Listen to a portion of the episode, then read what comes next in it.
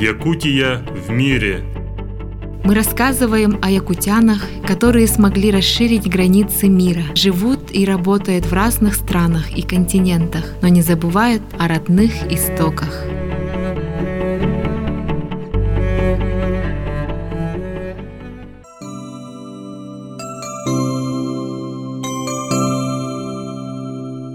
Добрый день, дорогие радиослушатели! Сегодня у нас в гостях гости из Франции Аярко, фотограф, преподаватель, художник и начинающий ювелир. Добрый день, Аярко. Расскажи, пожалуйста, нам о себе, откуда ты. Я родилась в Якутске. Детство ранее провела в Нюрбе. Потом мы переехали в Тату, в село Дебдерге. Папа у меня родом из Сунтар, мама из Татинского улуса, а бабушка, которую я не помню и очень хочу вспомнить, она а, в молодости, к сожалению, покинула этот мир, она из а, Ортохалма, Среднеколымского района. Поэтому я не знаю, как ответить на этот вопрос, откуда я родом. Я родом из республики. Первая у меня профессия хореограф. Колледж культуры и искусства я а, отучилась после школы. Изначально я с детства хотела танцевать, любила танцевать. И в колледже я провела самые, может быть, удивительные, интересные студенческие моменты. Так как э, в то время очень важно было отучиться в ВУЗе, я поступила в пединститут, закончила заочно, но работала очень долго хореографом в театре АИКО. 5-6 лет. И это был для меня очень хороший творческий опыт в организации, в общении с людьми. Я уже, будучи студенткой, работала там. Потом в какой-то определенный момент мне стало немножко, как сказать, тесно. Захотелось познать чего-то нового, сложного. А мне казалось, что тут э, все понятно, ясно. Так как я у себя на родине, мне казалось, что мне нужно э, перепрыгнуть через себя выше и узнать что-то новое. Это, как говорится, новый опыт обрести. И поэтому я решила уехать. Тогда только-только появился интернет. И через интернет я искала работу нашла в эм, Нижнем Новгороде большой компании азиатских машин. Поехала, у меня там друзья еще были, поехала и работала там арт-директором, делала дизайн. В общем, я этим никогда не занималась, но пришлось как-то адаптироваться. Брендбук новый сделала. Этот опыт для меня тоже был интересный, потому что вот и начиная оттуда я начала увлекаться фотографией, потому что надо было заполнять сайт, и мне пришлось изучать фотографию, что такое диафрагма, выдержка, все эти тонкости, и мне понравилось как фотоаппарат, как инструмент для выражения своего творчества и своего видения в мире. Поэтому я а, решила поступить, искала в Москве и в Петербурге, и в Петербурге нашла а, фотофакультет имени Гальперина. Это единственная, это в то время была школа фотожурналистики. Мне хотелось именно а, журналистикой заниматься, а не снимать свадьбы, рекламы, потому что мне казалось, что этот процесс запечатлевания жизни реальной глубже, интереснее. И я поехала в Петербург, поступила. Конкурс был очень большой отучилась там. Моей основной темой, естественно, являлась моя родина. Мне казалось, что я а, имею право рассказывать о том, что я хорошо знаю. То, что у меня внутри, в душе, о моих мыслях. И мне казалось, что я не могу рассказывать, например, о какой-то теме, о которой я не знаю. Мне казалось, что это будет нечестно. Но сейчас немножко поменялось мое мнение. Но в студенчестве я снимала Якутию, и э, мой дипломный проект выиграл тогда золотую марку. Это премия «Лучшая дипломная работа». И с тех пор как-то вот фотографический мой путь постепенно начал идти, э, развиваться, хотя не такими большими темпами, как можно было бы ожидать, и как происходит у других фотографов, но потихонечку я публиковалась э, в зарубежных изданиях, потом позже публиковалась в таких изданиях, как э, немецкий «Шпигель», китайский «Ленц», «Люфканса», да, в европейских каких-то изданиях много. В основном э, публиковали мой проект «Ситим» про наш э, праздник Игэх. Эта тема мне очень близка. Мне интересна тема геха, потому что я с детства придерживаюсь якутских обрядов, традиций, обычаев. И для меня это очень важный пласт в моей жизни. Даже будучи э, далеко, я всегда совершаю обряд, всегда. Если мне трудно, я утром просыпаюсь, жарю оладушки, и первые 9 штук обязательно оставляю, развожу костер, если нет возможности в камине или даже в посуде. И общаюсь очень долго. Это знаете, это было как будто всегда у меня внутри, это какая-то утробная память. Обряды это как э, я вдруг взяла хумус и начала играть. И у меня сразу получилось. Я считаю, что у каждого человека есть какая-то информация, которую он может в какой-то момент э, почувствовать э, потребность в этом, взять и начать использовать. То есть как-то вот у меня в жизни получается так, когда я слушаю себя, понимаю, что это мне нужно и начинаю этим заниматься. Так вот эта вот моя связь с моей культурой, традицией, это неразделимое что-то. Я считаю, что мой язык, моя национальность, мой народ, мои традиции, искусство – это самое важное мое богатство. И это богатство, оно всегда со мной. Это богатство никто у меня не отнимет. И когда я много путешествую, живу во Франции или где-то нахожусь, самое э, то, что, чем я горжусь, это вот то, что я являюсь Саха. А расскажите, пожалуйста, нам о своем участии в проекте DAF. В прошлом году ко мне обратилась э, американская компания DAF. Вы все, наверное, помните по мыло, шампуни DAF. И они обратились ко мне как к фотографу, как раз в то время они набирали а, по всему миру женщин-фотографов, которые бы а, снимали для их женского проекта женщин с разных стран мира. Я прошла этот конкурс, они меня выбрали, и это было для меня очень такой удивительной историей, да, потому что тоже как опыт работы с такой глобальной компанией, как фотограф, это же не только ты фотографируешь, это от начала до конца, когда ты с ними переписываешься, договариваешься, контракты, все это очень не так просто, как у нас на словах делается. Это все сложно, это нужно все изучить, обдумать, общаться, договариваться. Потом надо было найти моделей, и я сняла якутян тоже, которые живут в Петербурге. Я тогда в Петербурге находилась. И таким образом я для этого проекта отсняла а, двух женщин, которые живут в Якутии.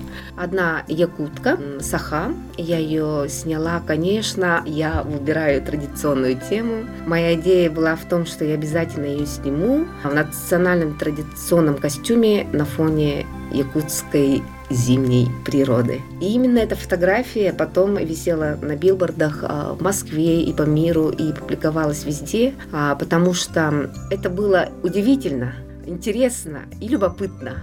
И параллельно а, они попросили найти здесь рыжую славянскую женщину с веснушками, потому что им, видимо, как-то вот для разнообразия типажей необходимо был такой формат – Друзья помогли, и через э, силу Инстаграма я нашла украинку, красивую женщину, которая живет здесь с детства, и э, отсняла э, несколько образов вместе с ней. И в этом году они снова обратились ко мне. Это тоже для меня честь, потому что как фотограф, как профессионал я, возможно, отработала так, как их устраивает. Вот это вот мои последние вот такие крупные проекты. Кроме фотографии, вы занимаетесь украшениями. Что вас вдохновляет и как вы пришли к ювелирному делу? Я вообще человек, а, который руками детства а, творит. Это вот приручила моя мама, которая могла э, построить э, шкаф из досок и шила очень хорошо, а, готовила. И вот она приручила нас с сестрой к какому-то ручному рукоделию и труду. И в прошлом году я вдруг поняла, что мне важно освоить какое-то ремесло. Это был поиск, была какая-то внутренняя необходимость. И в какой-то момент в Петербурге, я приехала в Петербург, Петербург и поехала на ювелирную выставку, где встретила молодого известного ювелира. Слово за слово, и он а, меня пригласил а, к себе на курсы пять занятий, основ, а, как пользоваться инструментами. Когда я начала учиться, после первого урока я поняла, что это мое.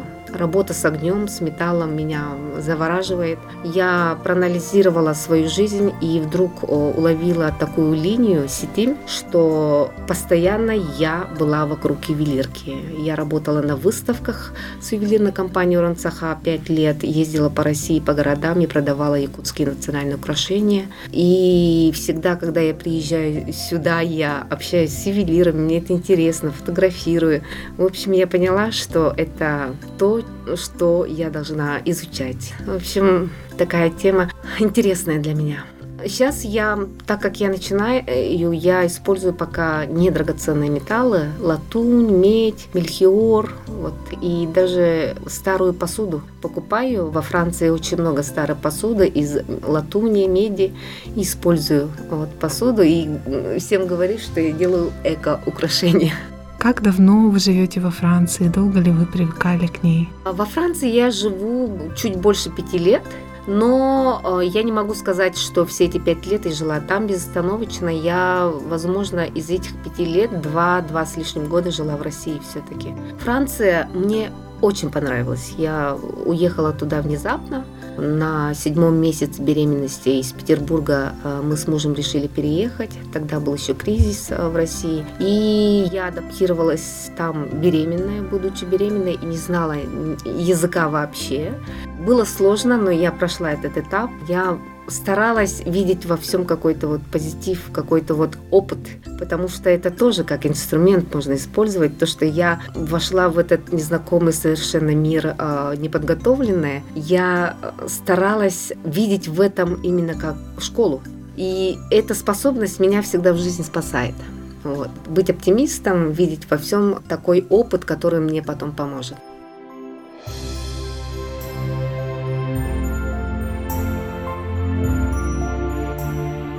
Первый год, полтора года, да, я решила устроить ИГЭХ. Так тоже импровизированная. Вообще моя жизнь очень импровизированная. Не люблю планировать и делаю все как э, спонтанно и внезапно волей чувств, эмоций, желаний и решил организовать ИГЭХ, но не такой организованный с помощью республики и спонсоров. Решила такой домашний ИГЭХ сделать и сама не поняла, как из многих стран туда приехали где-то 40 человек. Даже из Нью-Йорка, Индонезии, Германии, Италии, Испании, Америки, Швейцарии были гости, наши земляки со своими семьями, детьми приехали. Пользуясь этим моментом, я организовала вот эту выставку, знаете, наверное, «Кочующие свитки». Это вот художники якутские профессиональные. Не первый год а, делают такую переходящую а, выставку свитков, и это организовывают наши художники якутские совместно и постоянно пополняют работами, и до сих пор эта выставка кочует по миру. С помощью наших земляков, которые принимают выставку у себя, она продается, поэтому вот эти вот наши картины наших художников, они по миру вот так оседают и остаются в домах. Э, в картинах использован вот э, материал гибкий, потому что он, если он будет вот такой статичный большой, а перевозка очень затратная и сложная. Поэтому свитки, они вот так э, на текстиле, на коже. Удивительные работы, разные-разные тематики, да, и она пополняется. Я бы тоже хотела повторить это во Франции, но пока еще не уверена, когда. А что знают о Якутии ваши дети? У меня двое детей. Старшей дочери 16 лет, сыну 5 лет. Дочка моя по-якутски разговаривает, по-русски, а, английски. И я делала очень сложную процедуру воссоединения семьи с ней. Это очень сложная процедура. Сейчас она учится в лицее тоже адаптируется по-своему, но она меня поразила своей гибкостью и силой. Для нее было сложно тоже а, внедриться в этот мир внезапно, без языка. Она изучала французский самостоятельно, и, конечно, такого разговорного опыта не было, это был какой-то начальный уровень, но она говорит по-английски, и сейчас она весь свой класс заставляет разговаривать с собой по-английски. Вот она так адаптировалась, и ей очень нравится там, потому что французы очень жанти. Жанти – это добрые, милые люди. И в них очень высоко развита толерантность, и они не разделяют людей на какие-то вот э, классы, национальности. Для них было очень интересно узнать ее, На первом уроке педагог даже подготовился, показал карту, рассказал о России, рассказал, откуда моя дочка.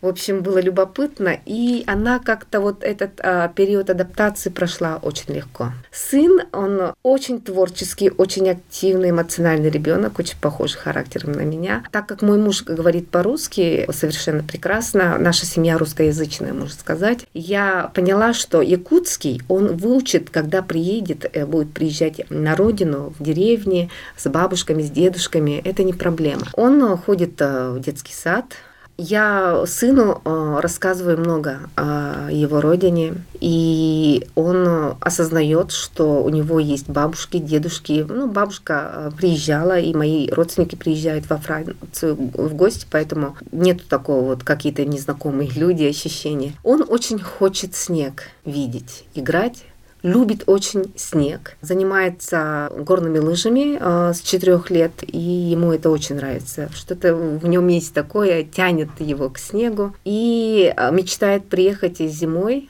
именно зимой, э, поехать в деревню к бабушке, в деревянный дом, играть с э, животными. Ну вот какая-то такая у него мечта, которая, несомненно, сбудется.